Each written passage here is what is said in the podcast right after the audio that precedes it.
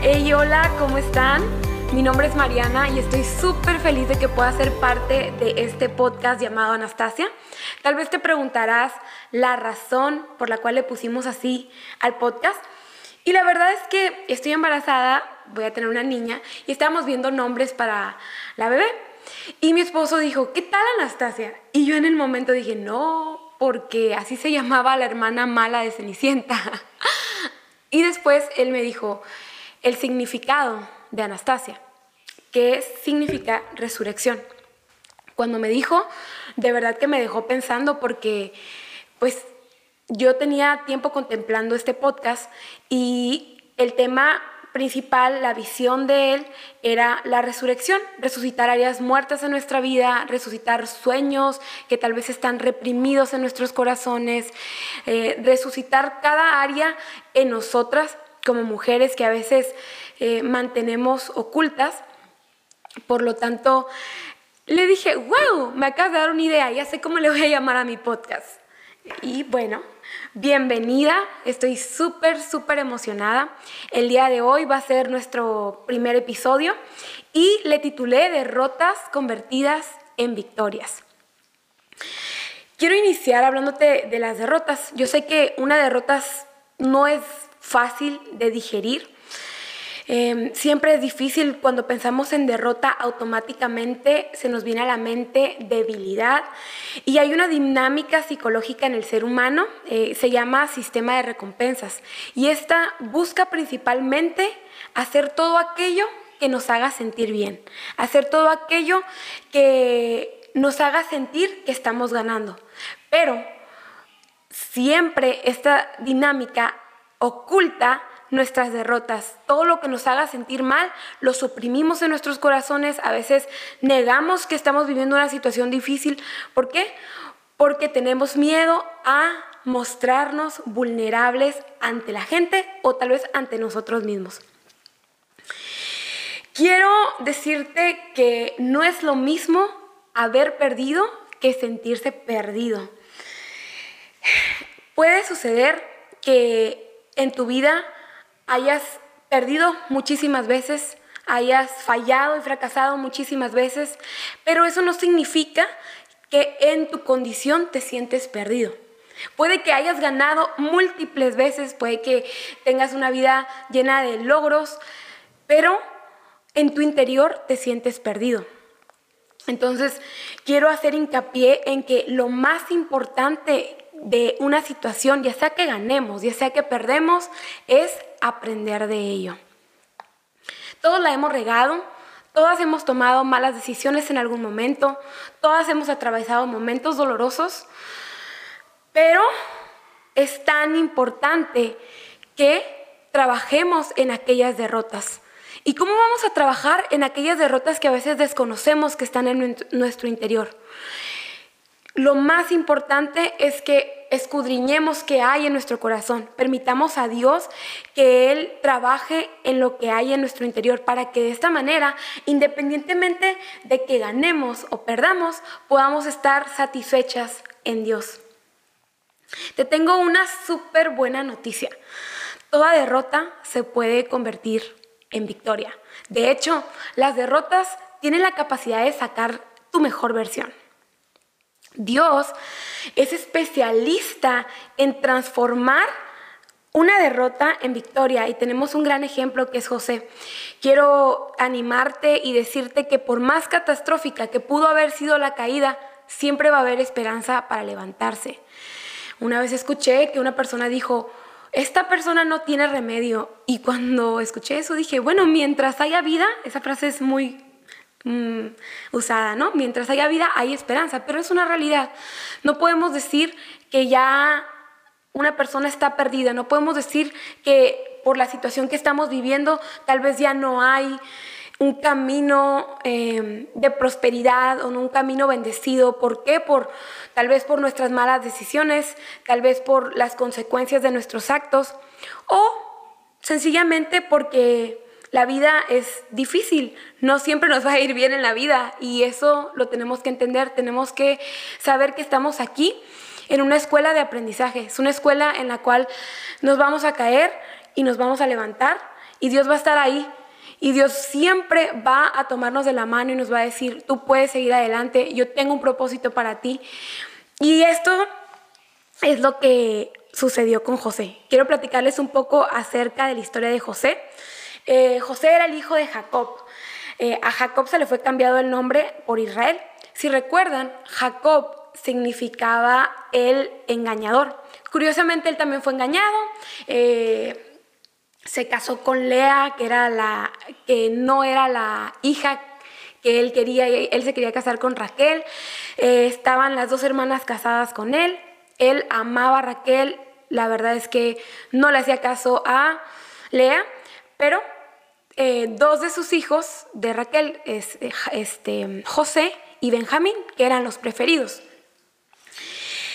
Obviamente los otros cinco hijos se daban cuenta de que él prefería a sus otros dos hijos y siempre había una preferencia. De hecho, a José le regaló una túnica, que era una túnica de colores, haciendo referencia a que él era el preferido, que él era su primogénito, cuando realmente no era el primogénito. Entonces, obviamente los hermanos pues tenían un resentimiento hacia él. Después él empieza a tener sueños y en esos sueños el sol se inclina ante él, la luna se inclina ante él, todo se inclina ante él, haciendo simbolismo de que en algún momento él iba a reinar sobre su familia. Y los hermanos lo odiaron. Creo que lo odiaron a tal grado que deseaban su muerte. Un día él iba caminando solo y estaban todos los hermanos reunidos y dicen, hay que matarlo, ahorita es nuestro momento. Después recapacitan un poco y dicen, bueno, mejor hay que venderlo. Pero lo primero que hacen cuando lo ven es arrancarle esa túnica de colores. Y hoy quiero decirte que tal vez la vida, las situaciones que has atravesado, personas han querido arrancarte esa túnica de colores. Pero independientemente te la arrancaran, Dios sigue ahí.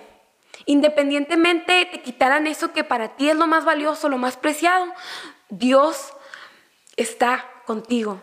Y me encanta saber que tenemos un Dios que nos acompaña en nuestros peores momentos, en nuestros peores fracasos, en este caso, en las peores envidias sus hermanos envidiaban totalmente a José.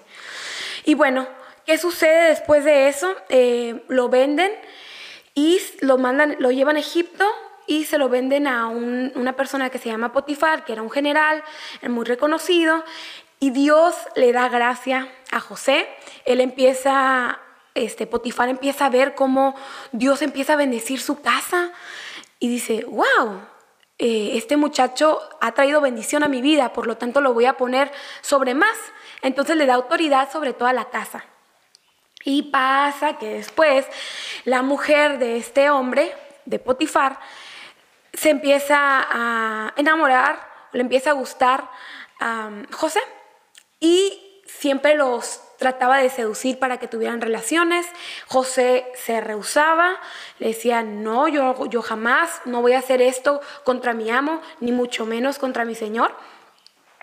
Pero al final, eh, esta mujer muy molesta de que José jamás cayó ante sus, em, la forma en la que lo seducía, ella dice que él intentó violarla. Entonces, bueno, lo meten a prisión, tiene ahí también, o sea, dices, ¿cómo es posible él haciendo la voluntad de Dios? ¿Cómo es posible si él eh, siempre respetaba, siempre buscaba em, ser eh, de la mejor forma? Y podemos ver que aún a pesar de las circunstancias que José estaba viviendo, él siempre ponía a Dios en primer lugar. También en la cárcel empezó a ganar gracia, a tener gracia sobre todas las personas que estaban ahí, eh, muchos lo admiraban y él siempre mantenía un corazón agradecido ante Dios. Aún que sus hermanos lo habían vendido, aún que habían inventado cosas de él, aunque estaba en prisión. Jamás vemos en la Biblia que él se esté quejando de su situación. Él sabía y confiaba completamente en el plan de Dios para su vida. El punto que quiero darte ahorita es ser el mismo en privado como en público.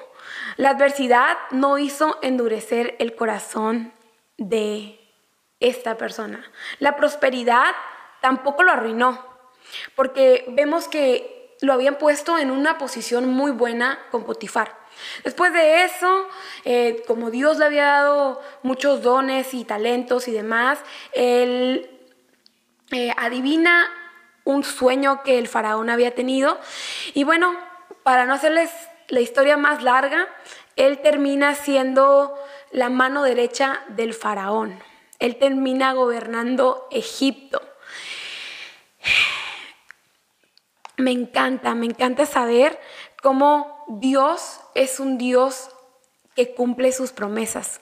Si Dios ya puso en tu vida promesas y ahorita dices, sabes que yo, yo voy de derrota en derrota. No salgo de una cuando ya estoy en otra. No puede ser posible que esto que me prometió Dios en un momento se vaya a cumplir. No lo veo o tal vez eh, mi corazón ya no lo cree. Pues hoy quiero decirte que confíes en el plan de Dios, que confíes y te aferres a esas promesas. Obviamente que es súper importante que te haga responsables de las consecuencias de tus actos. Hay muchas situaciones que vivimos, que atravesamos, no porque Dios haya querido, Dios las permite, pero han sido decisiones de nosotros. Tenemos el libre albedrío y por lo tanto a veces tomamos malas decisiones porque somos seres humanos que nos equivocamos. Pero independientemente de eso, el Padre busca la manera, busca de qué forma su propósito se lleve a cabo en tu vida. No sé qué estés viviendo en este momento, no sé si estés atravesando una temporada difícil, pero hoy quiero animarte y decirte que no permitas que esas derrotas apaguen la luz que Dios ha depositado en tu vida. Que esas derrotas que estés atravesando sean un impulso para que tú vayas con otras personas y les hables del amor que Dios ha tenido en tu vida, que les hables de la bondad de Dios, aún en medio de tus malas decisiones, aún en medio de las malas circunstancias a las cuales te has enfrentado. Tenemos un Dios que transforma las derrotas en victorias. Y quiero que te quedes con esto el día de hoy. No dejes que tu dolor apague esa llama que Dios ha depositado en tu vida. Y bueno, espero te haya gustado este podcast. Eh, vamos a estar haciéndolo semanalmente, vamos a estar subiéndolo a la plataforma de podcast y a YouTube. También si tienes algún tema que quisieras que abordemos, va, puedes mandar DM al Instagram que se llama Anastasia Podcast. Y vamos a estar teniendo muchísimas invitadas eh, hablando de distintos temas. La serie que estamos por iniciar va a ser una serie increíble, así que no te lo puedes perder. Dios te bendiga. Hola, esto es Anastasia Podcast. Bienvenida.